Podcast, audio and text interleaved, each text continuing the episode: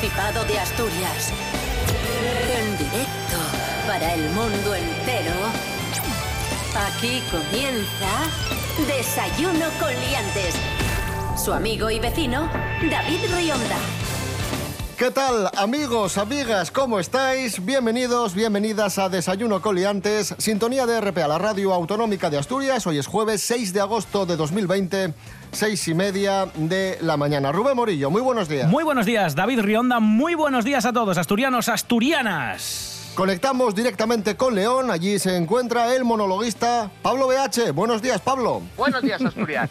Rubén Morillo, ¿qué Sí. tiempo tendremos hoy en Asturias? ¿Hoy podemos irnos a la playa o no podemos irnos a la playa? Podemos irnos a la playa. Día total de sol, muy tranquilo para poder ir a la playa, al campo. Bueno, al campo con la solarena que va a pegar hoy, no sé yo si es la mejor idea. Si queréis hacer una ruta, buscad alguna que vaya bajo árbol, ¿vale? Estas que van así a la vera de los ríos y que van así tupidinas entre los arbolinos. Esa es ideal para el día de hoy. Temperaturas también muy agradables, suben las máximas hasta los 27 de media siempre, porque ya sabéis que hay sitios donde pega un poquitín más y tenemos más calor. Y eh, las mínimas se van a quedar en torno a los 17 grados. Así que un día estupendo.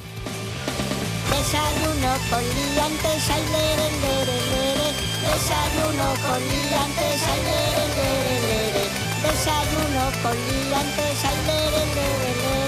Desayuno con liantes.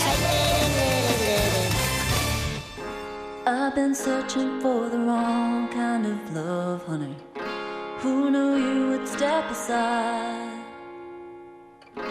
I've been thinking that we're long past that road, but I, I think I know that we'll be fine. Comenzamos hablando del rey, cómo no, es la noticia de la semana, es la noticia del mes y una de las noticias más importantes del verano, amén, de- del coronavirus. Qué curioso. Corona, con la Corina también. Corona, Corina, coronavirus. Se ha ido, se ha marchado y esto ha generado muchas reacciones, ¿no? Está la sociedad convulsa tras esta decisión. Algunos hablan de marcha, otros de exilio y otros directamente de, fuga, de, de escapada.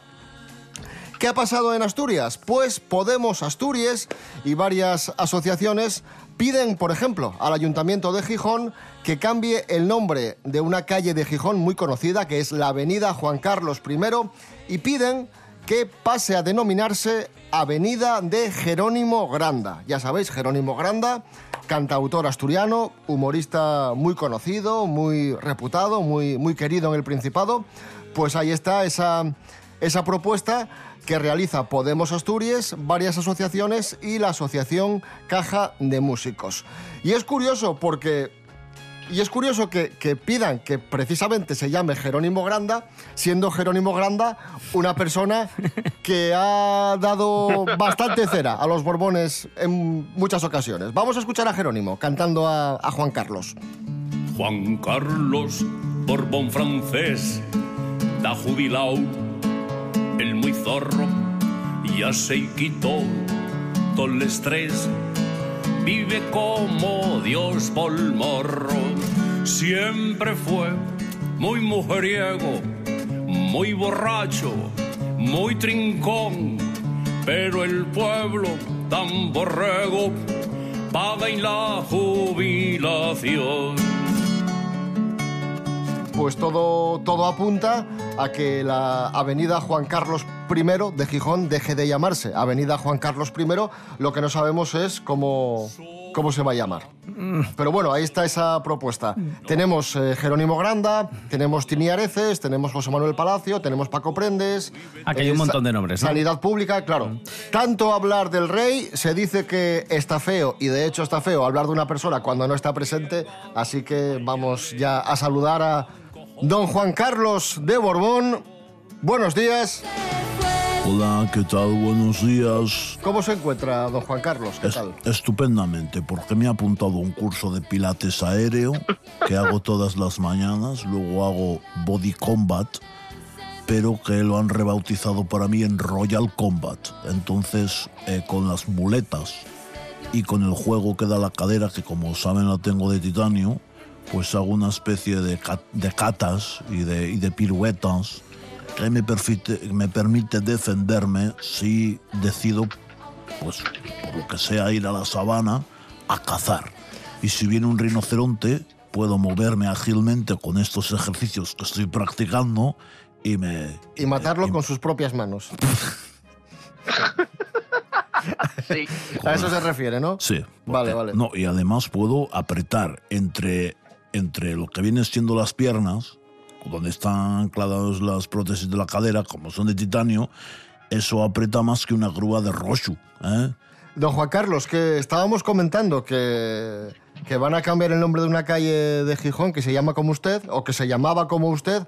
¿Qué le parece esto? ¿Está un poco disgustado? Que, Que lo cambien. Dice usted que, que me parece que cambien el nombre. Bueno, Claro. me gustaría que tuviera nombre de algo que le recordase a mí. Por ejemplo, Eh, pues, por ejemplo, Escopeta, la calle Escopetas. ¿eh? La calle Elefante. Eh, ¿eh? Calle Elefante. Calle Calle, Elefante. calle Botswana. ¿eh? También. Si quieren, no sé. Calle Discurso, ¿eh? que es muy mío también. Ay, sí. Calle Discurso, me gusta mucho también. calle Muleta. Calle Muleta. No, calle Muleta más cara del mundo, que fue las que usé cuando me operaron. ¿eh? Eh, Ay, calle La Caída. calle Caídas me gusta mucho también. Ay, sí. Calle Caídas. ¿eh? Calle Caídas. Mm. Encima si está cuesta abajo, pues más fácil. Don Juan Carlos, gracias. De nada, venga, Seguiremos hablando. venga. Hasta luego. Escuchamos a Jerónimo Granda, No me levanto.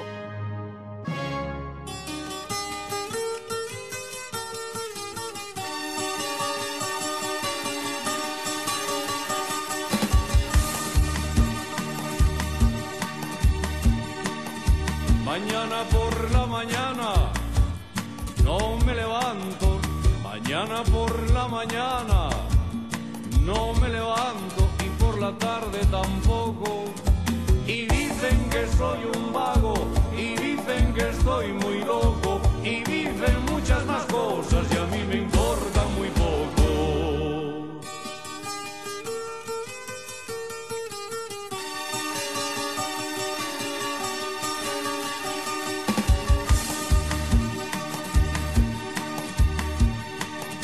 Mañana por la mañana no voy arriba.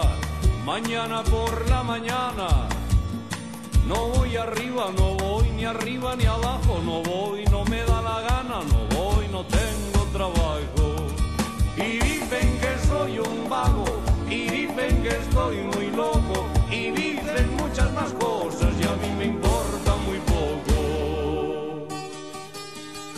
Continuamos en Desayuno con Liantes en RPA, la radio autonómica de Asturias. Dejamos el tema del rey, que bastante hemos hablado ya y yo creo que seguiremos hablando porque es una de las noticias del espera, verano. espera, espera. Dejamos de hablar del rey.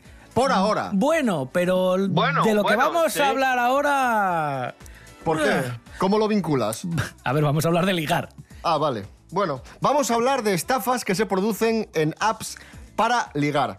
Porque tenemos los datos de un informe del FBI, nada menos que, que del. FBI, que informa que solo durante el año pasado se estafaron más de 500 millones de dólares a través de estas apps para ligar, de Uy, uy, uy, Tinder, de Grinder, de todas estas, ¿no? Es que ni siquiera Tinder, que es la más usada y supuestamente la más segura, se libra de, de que te puedan estafar y te puedan, vamos, eh, te puedan saquear directamente.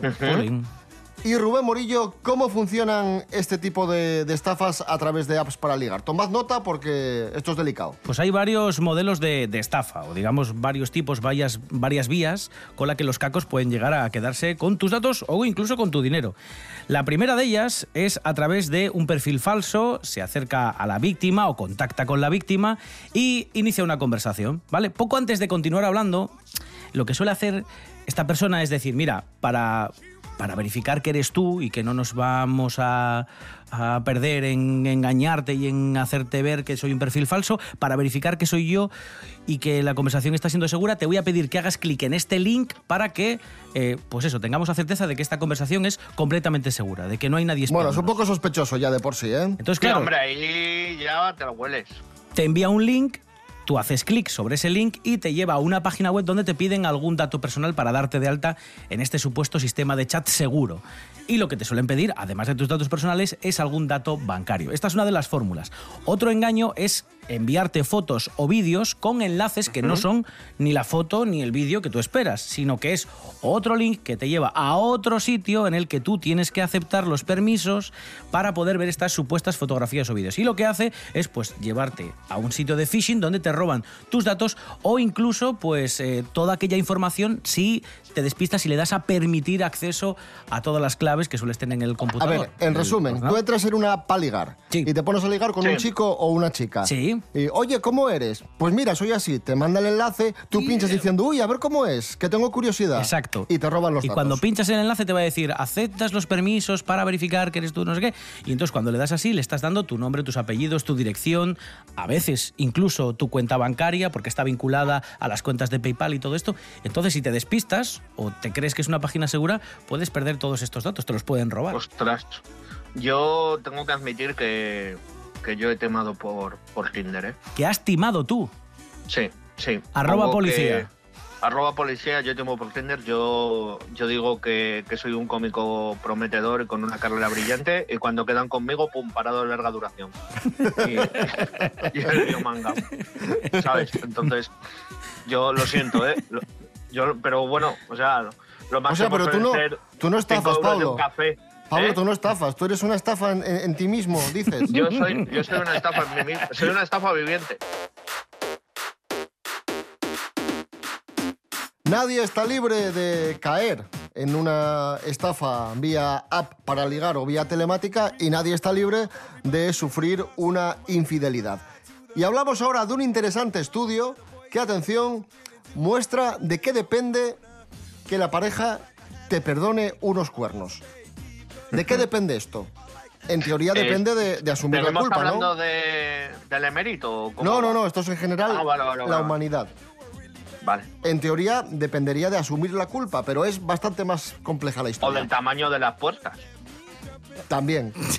Claro. Ángela Busto, buenos días. Hola, buenísimos días a todos. Así es, hoy hablando de los temidos cuernitos, voy a desvelaros cómo mujeres y hombres perdonan la infidelidad. Por casi todo el mundo es sabido que la infidelidad es una de las razones más habituales por las que las parejas se separan. Y aunque los hombres y las mujeres suelen ver de modo muy diferente la infidelidad, sin embargo, un reciente estudio demuestra que, a la hora de perdonar, el género no importa.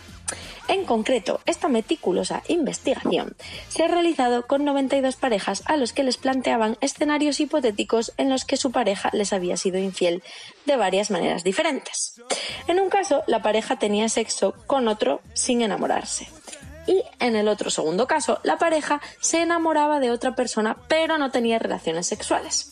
Y sorprendentemente, cuando les planteaban si estarían dispuestos a perdonar a su pareja, resulta que tanto hombres como mujeres reaccionaron casi de la misma manera. Así que no somos tan diferentes.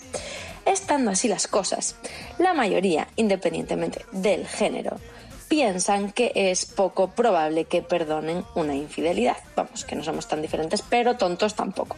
Sin embargo, siempre destaca un factor clave que influye en el perdón. Y es la cantidad de amenazante que perciban la relación de infidelidad. Cuanto más amenazante, más fácil es que la pareja se destruya y todo a la porra. De todas maneras, además parece que también existen muchas diferencias individuales, ya que las personas reaccionan de manera muy distinta dependiendo de su personalidad y las circunstancias en que se produzca la infidelidad. Así que con todo este batiburrillo, yo diría que ya sabéis, si a la pareja no queréis perder, no os la juguéis. Un saludo y hasta la próxima.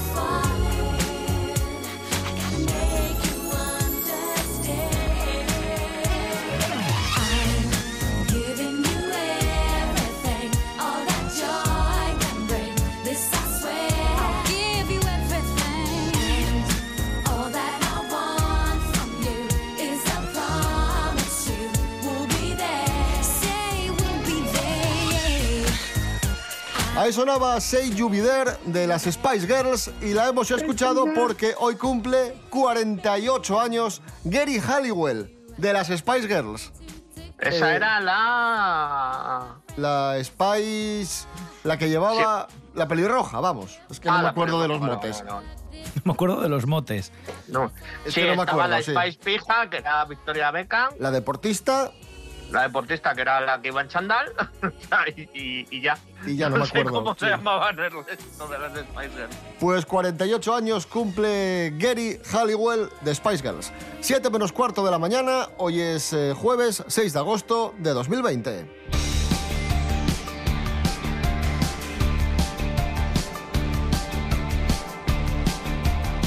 Antes hablamos de las estafas que se pueden producir a través de apps para ligar y seguimos hablando de apps y de telefonía móvil, en este caso de nomofobia. ¿Qué es nomofobia? Es la adicción Miedo a los nomos. no, la- Vale. es la adicción al teléfono móvil, noticia que hemos extraído de la voz de Asturias. 200.000 asturianos, ahí es nada, se declaran adictos al teléfono móvil. Rubén Morillo, cuéntanos. 200.000, ¿eh? Nada Que- menos. Que en Asturias somos un millón, o sea, hacer el Joder, cálculo, uno- pero somos un montón, sí. Uno de cada cinco. Uno de cada cuatro prácticamente, sí, que admite que le gustaría reducir el uso, pero no sabe cómo conseguirlo. Estamos siempre pegados al teléfono móvil y este estudio, esta encuesta que realiza el comparador online Rastreator, admite que sí, que incluso eh, pues eh, lo primero que hacemos durante el día y lo último que hacemos durante el día es mirar el teléfono móvil. Si bien también dice el estudio que el Principado es una de las autonomías que menos horas diarias dedica a esta tarea, estar pendientes del teléfono móvil. Tenemos una media de en torno a 3 horas y 38 minutos, mientras que, por ejemplo, los castellano-manchegos encabezan la estadística con 4 horas y 49 minutos. 5 la horas, media, casi 5 horas. la media en. España Bueno, está en 4 horas y 10 minutos. Es que es Castilla-La Mancha, tampoco tienen mucho que hacer, quiero decir. Bueno, eh, haciendo amigos, Pablo BH, como Sí, sí, siempre, como hay que decir... eh, Hoy, como este es el programa que nos va a llevar al trullo, porque hemos hablado del rey, pues ya perdido el lío, chicos. Hay que decir, media asturiana de utilización del teléfono móvil al día, 3 horas 38 minutos, media nacional 4 horas y 10 minutos. O sea, que, que estamos bastante estamos enganchados, lejos. pero menos que el resto de españoles. Eso es, eso Pero es. es que es normal, o sea, vamos a ver. Ahora cada vez más gente utiliza. eh, Es que el estudio dice que lo primero y lo último que hace la gente en el día es mirar el teléfono móvil, Eso es. ¿no?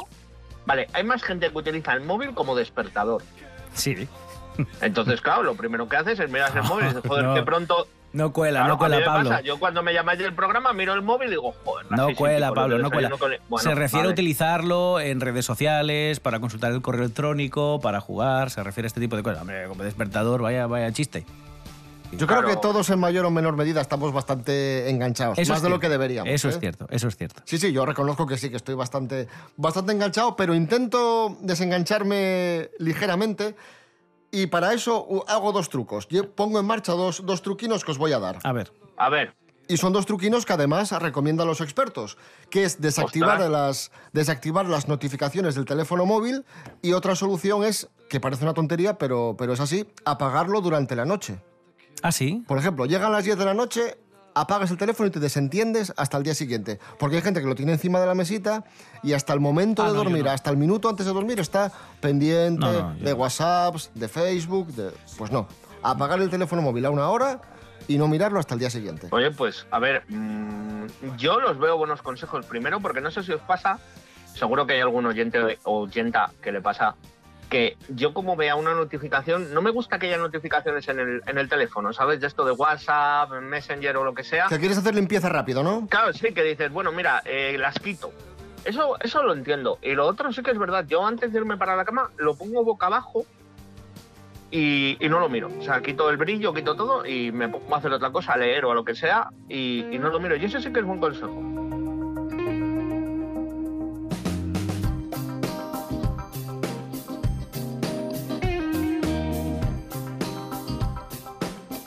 Vamos a hablar de dos que estos días están whatsappeando mucho y atención, os voy a explicar por qué.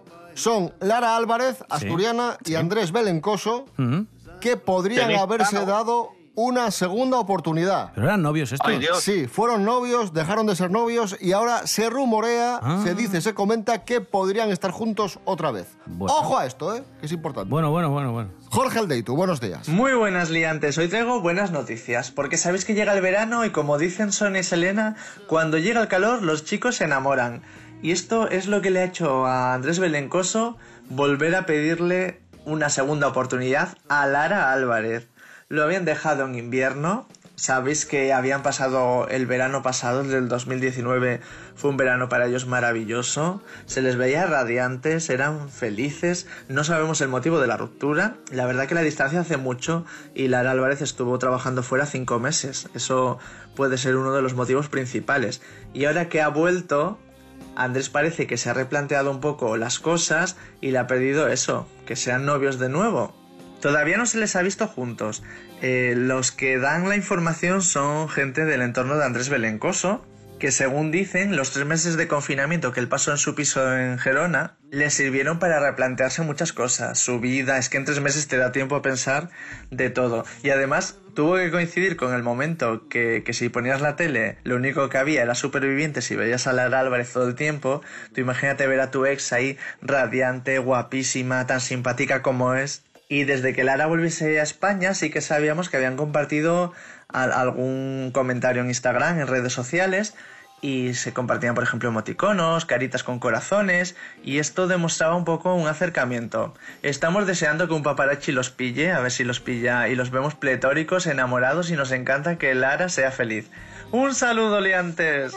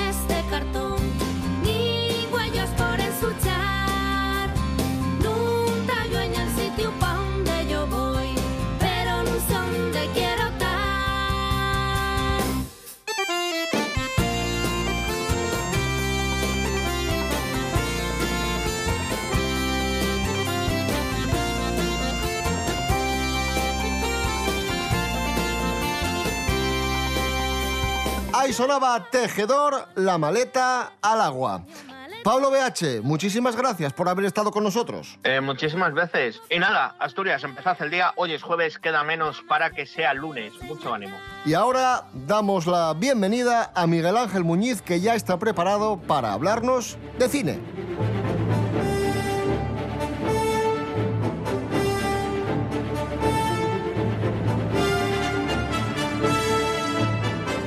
Un día más hablamos de películas olvidadas o que fueron injustamente tratadas por la crítica, por el público y películas que no dejan de ser interesantes. Hoy Miguel Ángel Muñiz nos habla de Bestseller, una película de 1987. Miguel Ángel, muy buenas. Buenas, ¿cómo estáis?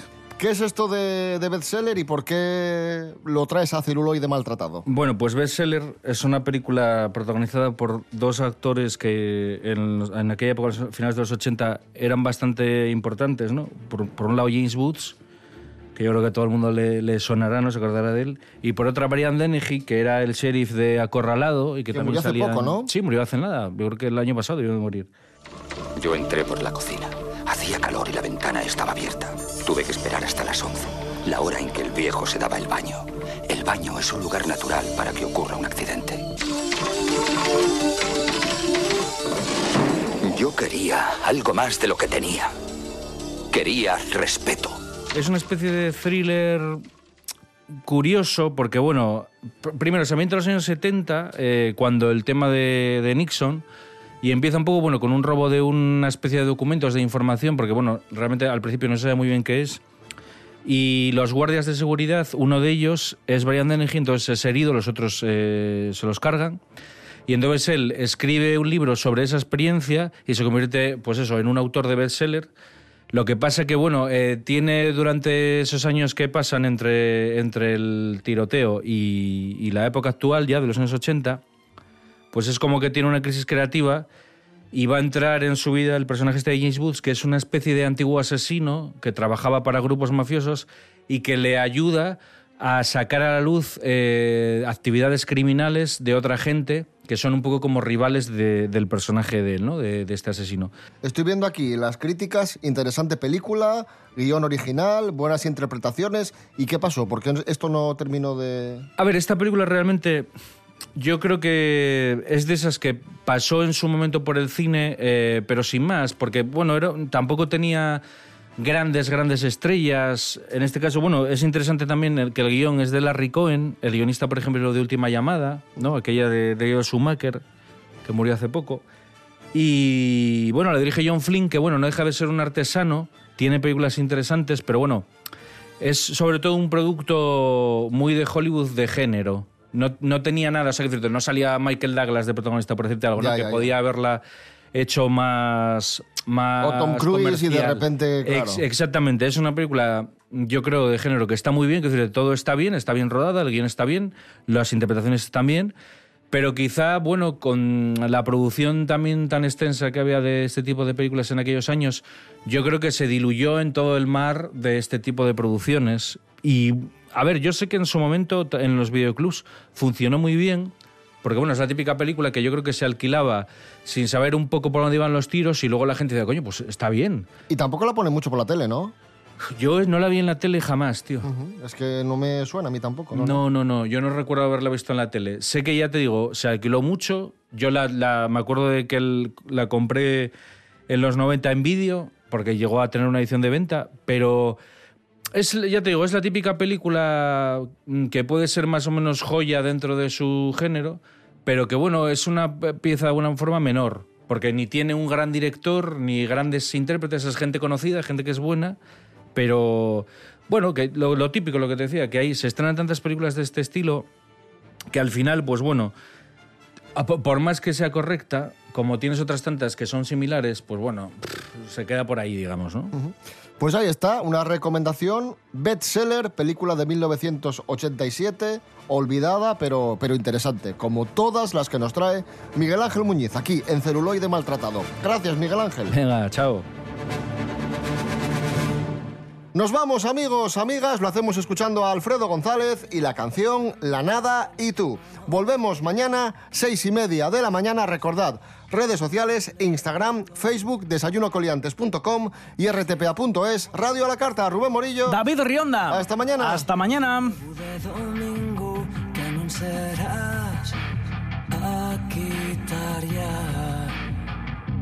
nada